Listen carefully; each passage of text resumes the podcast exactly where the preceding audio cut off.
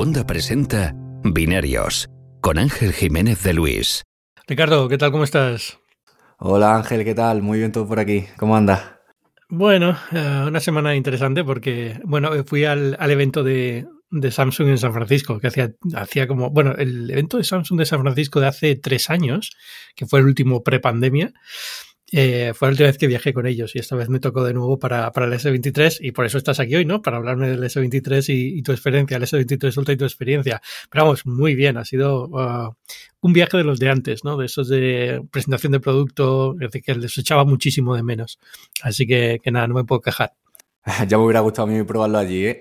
también te eh, digo. Bueno, al final da igual probarlo allí que probarlo aquí. O sea, bueno, más que nada por el viaje, ¿no? Pero también viniendo desde Estados Unidos está bien. A ver, es, es un poco paliza porque San Francisco de Atlanta son 5 horas de vuelo, pero viniendo desde España es peor todavía porque son como 11 horas de vuelo para probar el producto y volverte a casa, ¿no? Que al final es mejor hacerlo ahí.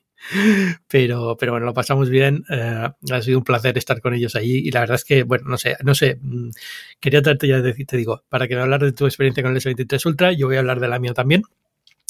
Pero casi vamos al tomate. Eh, ¿Qué te parece? Yo estoy muy contento y, y, bastante sorprendido porque esta es una de las evoluciones que podían parecer más continuistas, pero creo que han dado en la clave. De hecho, llevaba tiempo esperando un Galaxy así de redondo y creo que este lo es. No sé cuáles han sido tus primeras impresiones. Pues me ha gustado mucho. A ver, yo el S22 Ultra no lo llegué a probar mucho tiempo, ¿vale? Entonces, eh, y este tampoco, ¿eh? Porque al final lo, he tenido para un primeras impresiones y poco más. Fueron como, como unas dos días que estuve con él. Pero, pero me ha gustado muchísimo la cámara, me ha gustado muchísimo el teléfono, me ha gustado muchísimo todo. No sé si es... Eh, a ver, con algunas cosas que tiene, evidentemente, ahora hablamos de ellas, pero, pero en general yo creo que es un teléfono muy sólido, muy solvente y algunas de las cosas que me solían molestar de las cámaras de los Galaxy, eh, este año parece que están muy bien resueltas. El nuevo sensor yo creo que es una maravilla. No sé, eh, dime tú qué te parece en, cuanto vamos a fotografía, que es un poco, digamos, lo que define el producto, ¿no? Porque el resto eh, es bastante bastante parecido, quitando, ahora hablamos del procesador, pero bueno, eh, en, principio la, fotografía es lo que define este producto y sobre todo el nuevo sensor de 200 megapíxeles. Entonces, ¿cuál ha sido tu, impresión de las fotos así a primeras? Totalmente, sí. A ver, yo sé que es verdad que tenía bastante reciente eh, cómo hacía fotografía el S22 Ultra y los problemas que tenía el año pasado los tenía bastante detectados. Eh, básicamente era que el algoritmo de reducción de ruido era súper agresivo eh, había muy poco detalle en las esquinas, incluso en zonas centrales. Y este año han cambiado el algoritmo bastante y bastante para bien. Sigue habiendo bastante sharpening artificial, pero bueno, al final es algo que hacen absolutamente todo. Pero para mí la clave, y algo que yo sinceramente no tenía mucha esperanza, porque cuando analizo móviles Android estoy acostumbrado al típico modo de alta resolución y no suele haber mucho cambio. Pero en este Galaxy lo que veo cuando pasamos a los modos de 50 y de 200 megapíxeles es que el procesado cambia totalmente. O sea, de hecho yo creo que es tan difícil procesar una fotografía a 50 y a 200 megapíxeles que Samsung no se atreve a meter toda la mano que mete cuando dispara a 12 y, las fotos cambian por completo, mucha más naturalidad, cambia el color, el cielo es mucho menos saturado. Es una maravilla disparar a 50 y a 200. Y ya después hablaremos del RAW porque también tiene tela. De hecho, eh, casi todas las fotos que saqué, y saqué mm, fácil como 1,7 gigas de fotos en los dos días que tuve el teléfono. Pero bueno, parece mucho, pero luego lo pienso, si son 200 megapíxeles se llena muy rápido el espacio. Claro. Creo que las fotos de 200 megapíxeles son como veintitantos megas cada foto. Pero pero es verdad que las fotos son muy buenas cuando están en esas resoluciones, sobre todo en 200. A mí me encanta hmm. disparar con 200. Todas las fotos que me salieron de 200 las veo y digo, esto es fantástico, están fantásticamente hechas. RAW eh, descubrió una aplicación que yo no conocía, a lo mejor tú sí, que creo que es eh, que, habilita algunas cosas avanzadas en la cámara. Eh, no sé si se llama cámara. Mm, ah, ¿Cómo se llama ahora? No lo recordaré. Pero bueno, luego lo, lo pongo en las notas del podcast. Pero bueno, es una aplicación de Samsung que hmm. digamos que abre los modos más avanzados de, cámara y permite algunas cosas más, ¿no? Y, con eso me lo pasé muy bien, porque se pueden tocar bastantes cosas del HDR, de cómo cuándo ponerlo y cuándo no, eh, que es algo que, por ejemplo, he hecho mucho en falta en, el iPhone, ¿no? En el iPhone haces un HDR que a veces está bien y a veces no está bien y no tienes forma de cambiarlo, ¿no? Y esto te permite controlarlo hasta cierto punto.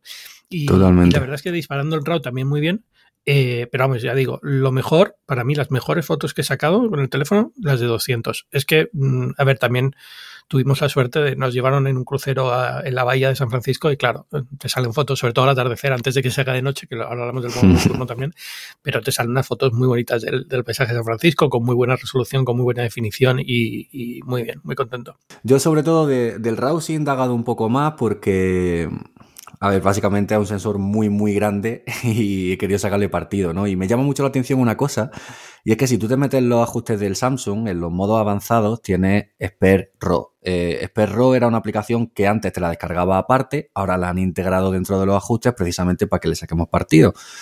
Pero pasa algo muy curioso, y es que tenemos por un lado ese RAW, que es el que digamos que Samsung quiere que use, pero luego, si tú te metes en el modo Pro de la cámara y en el modo Pro de la cámara configuras que dispare en RAW, también tiene otra forma de disparar en RAW y resulta que son completamente distintos. Es decir, Expert RAW es algo, digamos, parecido al Pro RAW de Apple. Es un RAW con cierta carga de procesado, varias capas en la fotografía y, por ejemplo, para manejar el HDR es más fácil porque al final tenemos más fotografía.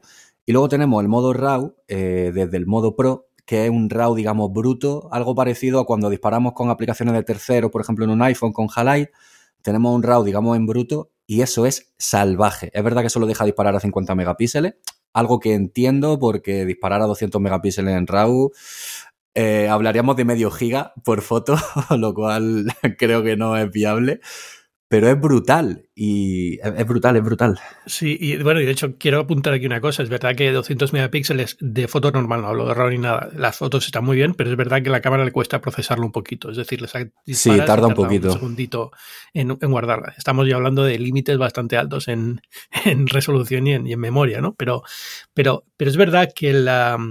A, mí lo, lo, que me deja un poco preocupado es que... El, me he confundido mucho con este teléfono. Es decir, eh, yo no estoy muy acostumbrado a Android, es verdad, pero también es verdad que creo que hay una confusión lo que tú dices. Hay dos modos de RAW. Hay aplicaciones que te descargas y te hablen nuevas funciones, pero no están ahí de por defecto.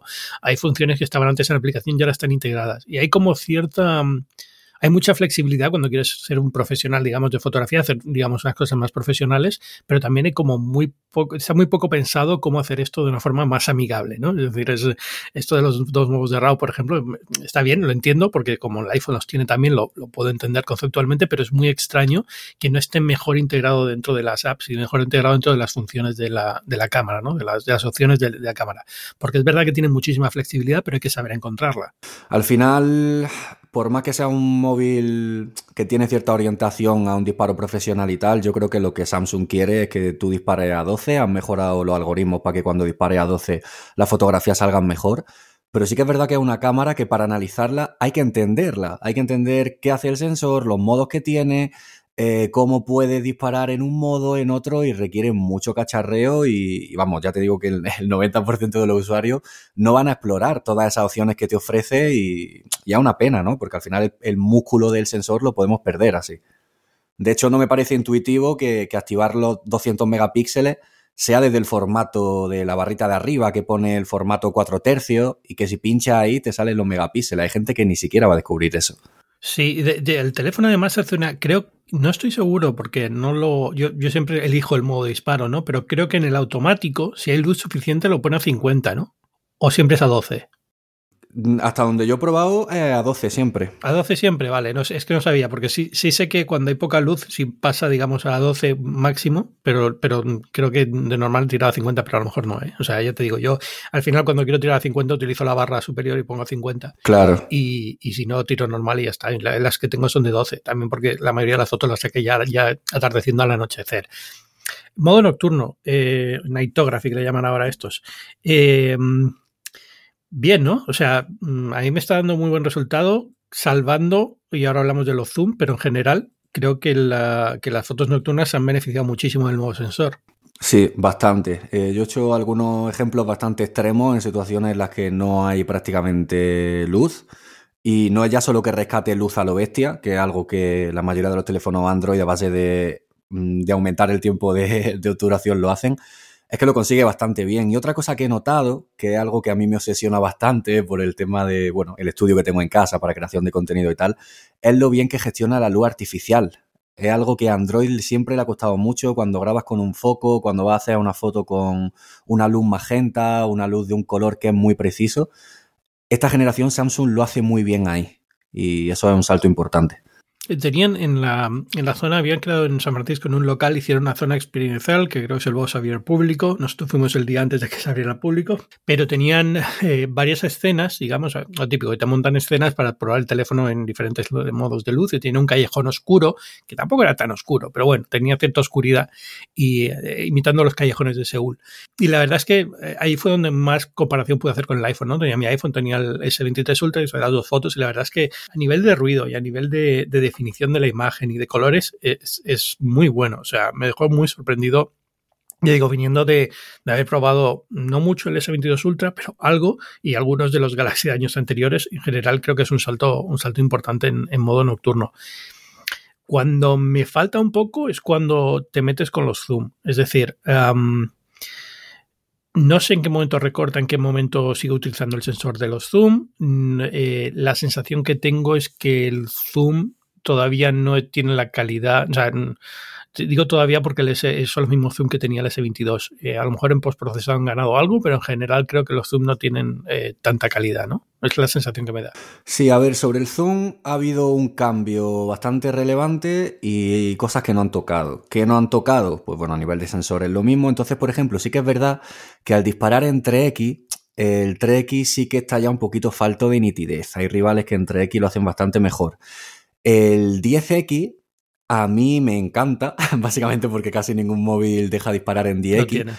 pero lo que sí me ha gustado es que en el salto del 10 al 30X, que el 30X antes era algo completamente inutilizable, ahora sí queda juego y lo puedes usar. Es la primera vez en mi vida que puedo disparar a 30X y usar la foto. Evidentemente no se puede esperar la cantidad de detalle que va a tener con como si, disparásemos simplemente de forma óptica, pero han mejorado mucho. Es verdad que cuando ya salta al por 100 no tiene ningún sentido el, por 100, pero el 30X es, bastante bueno. Entonces eso, el 3X un poquito estancado, pero ese, ese rango del 10 al 20X sí lo veo bastante mejorado. Sí, las, las, de 30 me han salido bastante, bastante bien. Lo que tú dices del 100, sin embargo, yo no sé si esto ya lo tenían en el S22 Ultra, es que la estabilización es bastante decente en 100. Es decir, para lo que es, un 100X, que directamente es imposible mantener el teléfono quieto lo, bastante bien, o sea, siempre te vas a ir movido todo. Eh, este tiene un sistema de estabilización bastante aceptable, por lo menos si yo consigo hacer alguna foto en la que se lee algo. sí. ya es un milagro, ¿no? Ya ni con un 10X lo suelo hacer bien, pues imagínate con un 100X. Pero, pero quitando eso, es verdad que la foto en general no sirve para mucho. La de 100X, la de 30X sí es verdad que es bastante resultona. Eh, pero en general lo que decía es eso, es decir, cuando cuando, estás usando esos objetivos, esos teles, eh, la calidad no es tan buena. Yo creo que más que nada porque cuando, cuando da el salto al de 200, ahora la calidad en el principal es tan buena que por comparación el resto se queda mal. ¿no? Claro. Pero, vamos, muy bien. Luego me ha sorprendido mucho el modo retrato fantástico el, recorte que está haciéndome de las fotos que, al menos las que yo pude probar, incluso con pelos y tal. Eh, eh, el fondo no me gusta mucho cómo se hace el, el pero bueno, quitando eso, la boca, como quieres decirlo en, no sé pronunciarlo, pero bueno, entiende, ¿no? Ese, ese, desenfoque a mí no me gusta tanto como el del iPhone, pero quitando eso, el, recorte de imágenes, por ejemplo, me ha sorprendido mucho, está muy bien. Hmm. Yo ahí estoy exactamente igual que tú. Lo que menos me convence es el desenfoque, el bokeh, básicamente porque cuando te metes a editar la foto, ves que está en un grado 5 de 6, es decir, lo ponen casi a tope y es verdad que se le baja un par de puntitos queda bastante más natural.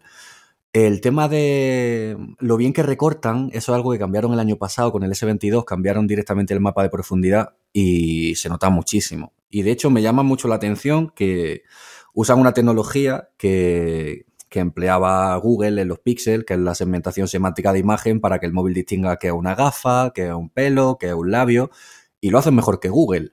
De hecho, es que es de los móviles que si tú llevas una gafa o la típica foto que te hace con una jarra de cerveza el Samsung lo hace mejor que nadie porque es capaz de distinguir esos objetos de forma muy fina, lo aísla en el mapa y, la verdad que queda muy bien. Curiosamente tengo una foto, eso es cierto, es decir, te doy 100% la razón, pero lo típico, siempre te sale anecdóticamente, te sale algo que, es justo lo contrario, ¿no? Le hice una foto con el iPhone en modo retrato y la patilla de la gafa sale y la hice con el Samsung y se la comió entera, o sea, es un borrón de la leche. Pues con el iPhone que te salga es un milagro casi. ¿eh? Es un milagro, exacto, por eso digo, esto es casi es un dato anecdótico, pero es cierto que en general suele ser lo está haciendo muy bien con las fotos que he hecho como retrato, incluso lo de la segmentación en cuando hay un agujero, cuando haces el, brazo en modo jarra que te queda ahí el triángulo en medio, lo separa todo muy bien, está, está bastante bien. Eh, la segmentación ahora depende además del, chip, que bueno, ahora hablamos del chip, pero bueno, no sé, de cámara, hay dos apuntes que tengo aquí que creo que merece la pena contar, es que el vídeo me ha sorprendido también bastante, ha mejorado mucho. Eh, o sea, ha mejorado mucho. Por lo que he visto de vídeos de años anteriores a este vídeo, los, el 4K60, por ejemplo, me ha gustado mucho el, color que tiene, todo. El 8K30 creo que te da algunos problemas también antes y ahora está bastante aceptable. Eh, sigue con una limitación un poco tonta en los 4K eh, con 60 frames que no te permite cambiar de cámara, pero quitando eso, es, eh, yo creo que la cámara de vídeo es en Android de lo mejorcito que he visto. No tengo tanta experiencia como tuvo en Android, pero en general suele ser bastante mm, eh, decepcionante cuando entras en modo vídeo comparado con el iPhone y este, sin embargo, es, bastante solvente. ¿no? Sí, totalmente. Eh, han, solucionado el tema del 8K, que la verdad que era bastante problemático el año pasado. Este año sí que puede, bueno, si quieres grabar en 8K, que, a día de hoy que no merece la pena, pero, bueno, pero te, grabas sin saltos de frame y cosas así. Que claro, es lo importante. Al final el año pasado era bastante eh, desastre. Eh, lo que yo sí que he notado un montón, que lo vi en, bueno, nos lo contaron en la presentación, era que el ISP fuerza la, fuerza la nitidez de forma artificial. Y yo, por ejemplo, que me, me grabo un montón la cara para TikTok y tal, sí que he notado cómo en tiempo real te añade nitidez en la cara. Es algo que estoy seguro de que la gente no va a notar, pero por ejemplo, cuando está acostumbrado a un vídeo, digamos, más limpio, ¿no? Como por ejemplo el, el del iPhone, sí que noto cómo me fuerza la nitidez de la cara. Ya digo, para la gente simplemente va a ver que la cara está muy definida, pero me ha llamado la atención. Pero bueno, lo hace muy bien, graba muy bien, los colores, también es capaz, esta, esta segmentación que te he dicho que es capaz de hacer en fotografía, la puede hacer en vídeo. Es decir, por ejemplo, si estamos por la noche y hay algún cartel que está más iluminado de la cuenta, es capaz de analizarlo para bajarle las altas luces con lo cual, bastante bien. Al final, usar Qualcomm tiene ventaja y se está notando. Sí, eh, vamos a pasar al procesador, pero quería por lo menos hablar de la cámara frontal porque también ha mejorado un poquito el HDR y tal. Tú lo usas más que yo en ese sentido, probablemente hayas probado más que yo. Yo lo probé para el modo retrato frontal y tal, y bien, pero bueno, eh, no deja de ser una cámara frontal que tampoco tiene la calidad de la trasera. Pero, ¿cuál es tu opinión? Mm, yo aquí diría que bastante lineal. Eh, no, no he visto saltos, sinceramente. No, no han ido a peor, aunque ahora tengan menos resolución y tal, pero al final es lo que dicen. No ha habido tanto salto atrás que todo lo que no sea un salto grande adelante o en teleobjetivo o tal nos parece poco. Es muy buen selfie, sin duda, es bastante angular, tiene buen retrato, buen HDR, pero no ha habido una mejora palpable. Sustancial, no. Yo, vamos, no tenía experiencia con la, con la del año anterior, no sabía, pero en general me ha parecido que, bueno, hay alguna cosita de HDR Plus que le han metido, pero en general tampoco es una cosa que sea, que lo vayas a notar así muy grande, salvo que tengas un ojo muy bueno y estés mirando exactamente eso, ¿no? Pero bueno, en fin, yo creo que es una cámara solvente, que es lo que importa y ya está. Procesador, eh, Qualcomm. Bueno, Qualcomm. Siempre, aquí en Estados Unidos siempre hemos tenido Qualcomm, pero con los Pero en, en, España os tragabais los Exynos, que digo tragabais, pero tampoco estaban mal, que eran comparables, por así decirlo. no eran tan potentes lo que sea, pero eran comparables. Ahora, Qualcomm, como tú dices, yo creo que la principal ventaja aquí es el ISP, ¿no? Que en fotografía eh, se ha beneficiado muchísimo. Eh, ¿Tu impresión en general? Eh, a nivel usuario, sinceramente, no se nota nada. Es decir, es verdad que siempre hemos querido Qualcomm, básicamente porque si hay dos versiones de un teléfono y una tiene un mejor chip, pues vamos, vamos a intentar que nos llegue ese, ¿no? Pero a nivel de experiencia de usuario, el S22 Ultra ya era muy fluido con el Exynos y, este evidentemente es igual, igual de fluido. En test de rendimiento sí que he visto que lo hace muy bien. Hay algo curioso y es que eh, la versión del Snapdragon para este, para este S23 Ultra tiene un poquito de overclock. Entonces es verdad que los benchmarks dan más puntuación. También, por ejemplo, en 3D Mark en test de GPU, le cuesta un poquito mantener el, rendimiento sostenido porque, claro, al final si sube muchísimo la frecuencia, el teléfono no se va a mantener en esas cotas de potencia, ¿no? Pero al final, bueno, testimonial. Para mí es relevante básicamente porque Samsung es de las pocas que va a actualizar durante cinco años y ahí sí que creo que tener el mejor procesador va a ayudar mucho para que envejezca bien. Y buena RAM, porque creo que tienen 8 o 10, ¿no? Dependiendo del modelo.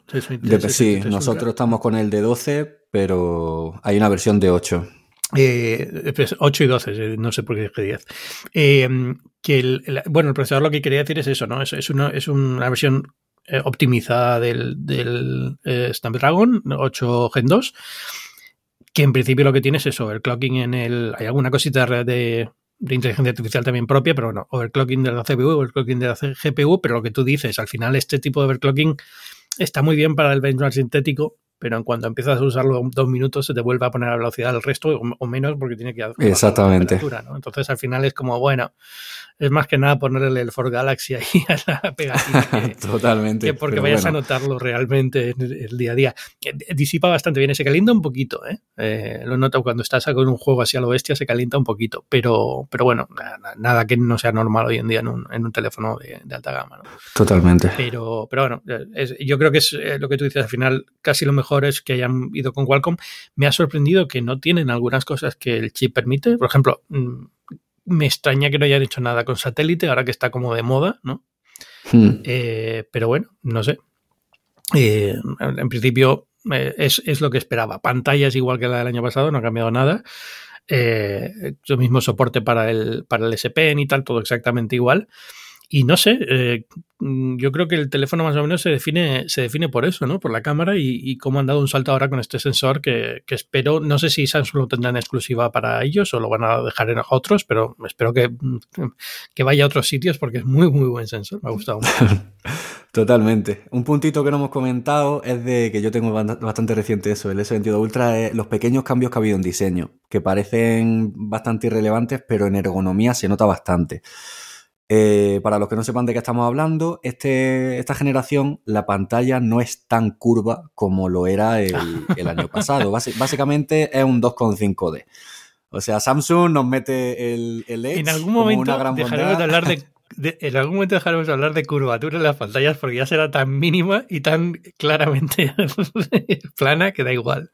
Claro, pero el, punto clave aquí básicamente, que parece una tontería, pero no lo es, es que ahora cuando tú tienes el dedo, eh, cuando tú estás cogiendo el teléfono, estás tocando marco, no estás tocando pantalla. Yo sí que tuve problemas el año pasado con el S22 Ultra, porque cuando lo cogía en horizontal para hacer fotos, el dedo tocaba pantalla, lo detectaba como pulsación y cuando iba a pulsar el obturador no te dejaba porque ya estaba detectando una pulsación. Eso ya este año no pasa y los biseles laterales son un poquito más planos, con lo cual a la hora de cogerlo es más cómodo. Es verdad que es un móvil muy angulado, muy esquinoso, pero bueno, al final con una funda. En ese sentido, los S23 y S23 Plus son, son muy, muy cómodos y muy bonitos. ¿eh? Yo me hubiera gustado el mismo diseño, eh, pero bueno, eh, yo creo que está, está bastante bien. A ver, eh, Claro, eh, ahí es donde tú tienes la ventaja porque has usado el S22 Ultra mucho tiempo y estás usando este más tiempo que yo. yo. La verdad es que para lo que lo utilicé me pareció suficientemente cómodo, pero es verdad que es grandito y es eh, bastante angular. El nuevo diseño de cámara, sí, bueno, ya lo tenía el 22 Ultra también, ¿no? sí. Los objetivos que sale cada uno independiente. Pero, pero bueno, bien quitando que se, se acumula bastante polvo, yo creo ahí, pero bueno. Sí, bastante, bastante. me la ha pasado limpiando para hacerle la foto al teléfono porque lo absorbe todo, pero bueno. Es un, es un, es un es vamos, un atractor de polvo y de, y de suciedad eh, alrededor de las lentes, pero bueno, son tonterías de, diseño. Lo único que quería preguntarte es cómo ves la batería, porque tú has tenido más experiencia ahí, lo, lo has gastado más, pero en general no sé cómo lo ves. Mm, bastante bien. Sí que es verdad que viendo todos los análisis y las pruebas, eh, los datos dicen que hay bastante más alto del que yo he notado, pero yo también tengo que decir que a mí el S22 Ultra ya me duraba bastante. Aquí he notado un poquito más, eh, sobre todo en, reposo, pero esto ya sería casi más tema de software, que cuando no tocas el teléfono no traga y cuando lo usas poquito no traga tanto. Si usas mucha cámara, si usas mucho juego y tal, ahí no hay procesado que te salve, eh, la batería vuela, pero en general muy bien. A mí me ha estado haciendo unas 7 horas de pantalla con uso mixto, así que vamos, un poquito por debajo del 14 Pro Max, sobre una hora o así, pero de lo mejor en Android, la verdad. También te digo, casi todos los móviles con este procesador y 5000 mAh van a durar más o menos igual. Te van a durar más o menos mismos. Es que al final, ahora sobre todo que usan todo más o menos la misma pantalla también, con lo cual es que es lo que define un poco el, consumo, así que eh, bueno.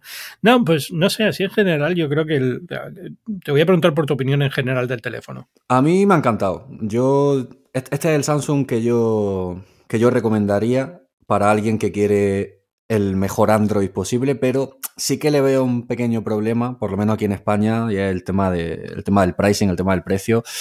Es mejor dispositivo que un S22 Ultra, pero para valorar esos cambios tienes que ser muy geek, tienes que ser muy nerd, para valorar el salto en cámara, para valorar que es un poquito menos curvo, para valorar el procesador.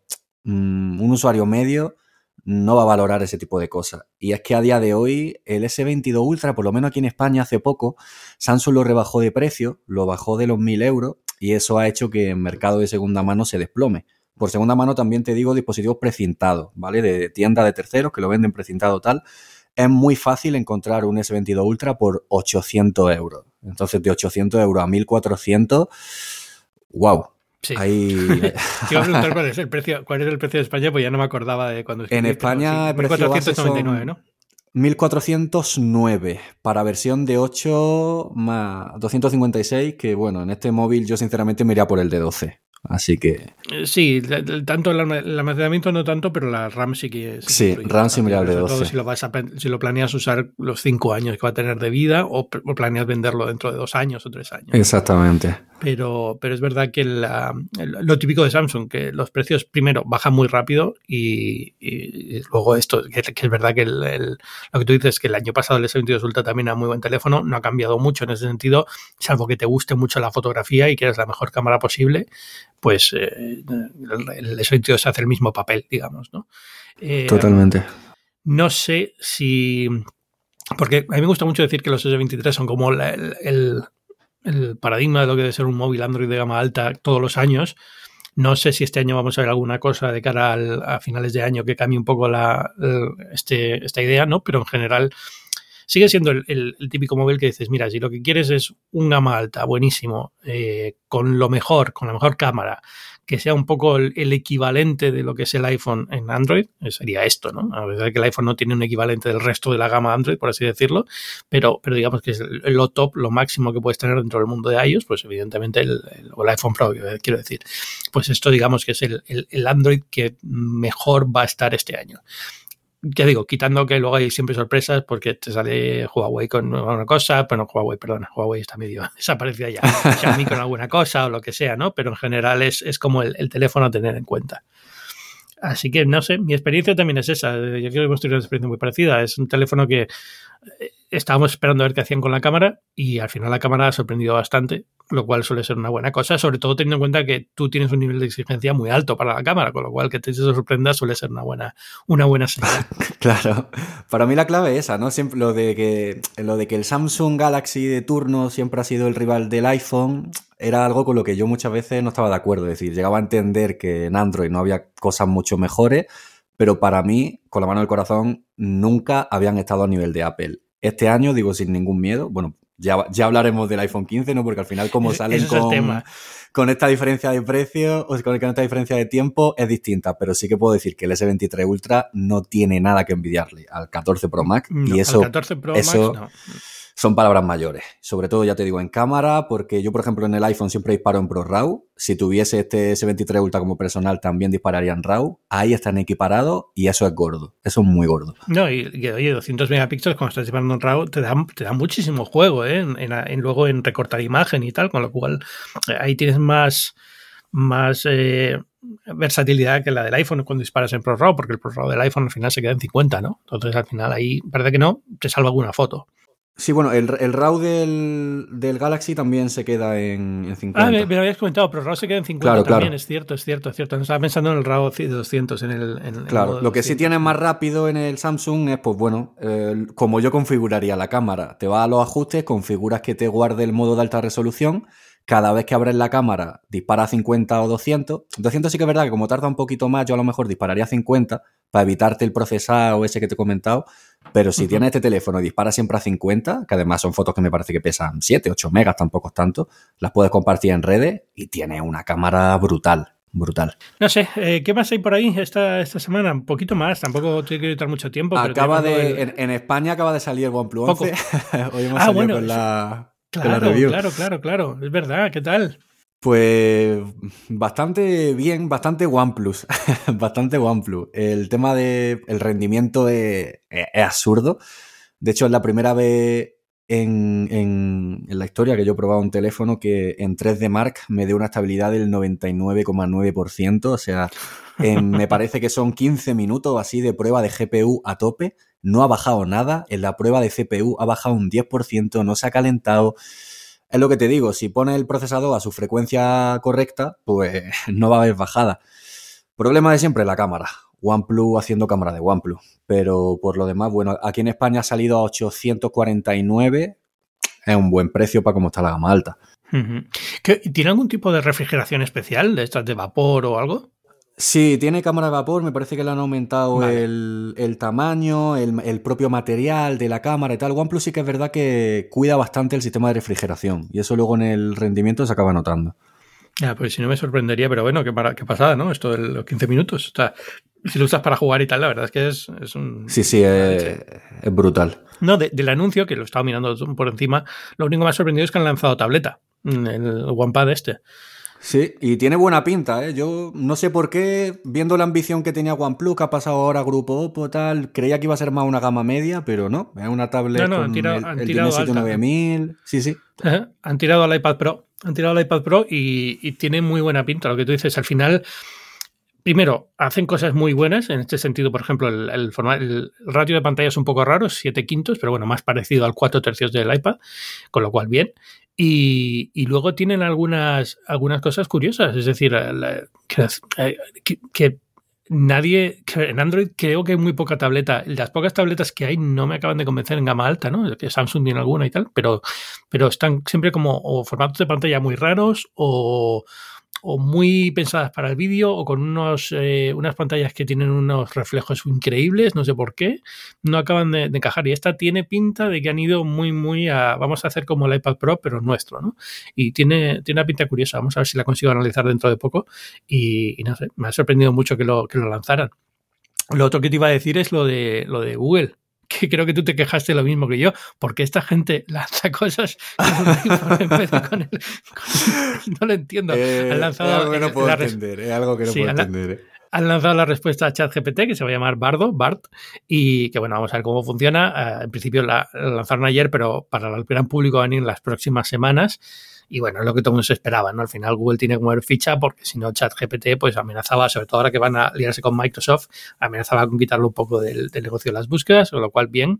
Pero, pero lo que me ha sorprendido es esto, ¿no? Que lanzan la, la nota de prensa, bueno, el, post en el blog de Google y el teléfono que ponen para mostrarlo es el iPhone. esto pues, es total, es que es un misterio, es un misterio, porque es que cuando no tenían, no tenían buenos píxeles o que sea, bueno, pero un Pixel 7 está muy bien para ponerlo ahí. No sé, no lo entiendo. No, sé si tienen algún tipo de acuerdo. Alguien decía por ahí que las herramientas de diseño tipo Figma y tal, que se usan para hacer los mockups, no suelen tener buenas. Em, buenos templates de, Android y si no lo tienen los de iPhone muy fácil de, de, poner, con lo cual es como muy fácil adaptarlo. Pero no sé, incluso la foto que han puesto con el iPhone se ve que es un trabajo un poco chapucero de, de montar. Sí, es que eso te iba a decir. O sea, a Google para empezar un mock-up del Pixel 7 no, no, le cuesta mucho montarlo. Y luego el, claro, que montaron con el iPhone una cosa así de chapucera, mm, ponlo tuyo por lo menos, no sé, es inexplicable. Y no es la primera vez, ¿eh? con lo cual es un poco, es un poco extraño, no es el departamento de que se encarga de esto en Google por qué, tiene esta fijación, pero bueno. Uh, pero nada, quitando eso, eh, el, anuncio bien, yo creo que al final es eso. Vamos a ver cómo, cómo se desenvuelve. Creo que no va a ser tan potente como ChatGPT, porque están usando el modelo este de Lambda, el, el pequeño, no el grande que tienen. Pero, pero bueno, para ahorrar costes en computación, pero bueno, en general yo creo que es lo que todo el mundo esperaba de Google, ¿no? Que se metiera a poner eh, resultados de inteligencia artificial en las búsquedas, lo cual va a destrozar el mercado del SEO, del SEO lo cual me alegro muchísimo también. Y vamos a ver qué pasa, porque, va a cambiar muchas cosas, imagino, ¿no? Al final es, eh, eso es un poco, sobre todo para nosotros que hacemos contenido para la web y dependemos de que la gente lo vaya al contenido, nos lo, lo mire, va a ser un poco un, un pequeño ajuste, yo creo, pero bueno. No sé, ¿alguna cosita más? Nada más, hemos tenido poco esta semana, la verdad que es un poco decepcionante, en, mi opinión, pero, pero bueno. Lo, mismo de otros años, ¿no? Que el Redmi, el nombre cambiado y, ya. Totalmente, creo que la gama media está en un punto de, de, estancamiento en Android más alto del que me gustaría, porque es que no hablamos ya de un año de estancamiento, hablamos de dos. Sí, pero es curioso porque era como la, hace dos años fue la gama que sorprendió, ¿no? Fue la gama que cambió todo hace dos años y de repente ha habido dos años que... Exacto, exacto, por eso te digo, creo que hubo tanto salto hace dos años que ahora mismo que está todo súper, súper off. Pues yo creo que con esto más o menos tenemos la semana comentada. Eh, Ricardo, cuéntame, la gente quiere saber más de ti, ¿dónde puede encontrarte? Pues primero en Shataka, Ricardo Aguilar. También me tenéis por Twitter como Mr. Bricker y en TikTok también me tenéis como Mr. Bricker. Pues para ahí que te manda la gente. Ya sabéis que yo soy Ángel Jiménez de Luis. Podéis encontrarme en las páginas web del mundo, en Fuera de Serie, en Class Paper, en muchas publicaciones. La forma más fácil, Ángel Jiménez en Twitter, Ángel Jiménez en Instagram o Ángel Jiménez arroba un punto social en Mastodon si estáis ahí, porque yo estoy empezando a mudarme como mucha gente, así que ahí nos encontramos.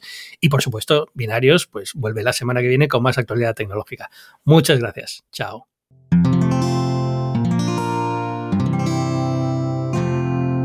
Puedes escuchar más capítulos de este podcast y de todos los que pertenecen a la comunidad Cuonda en cuonda.com.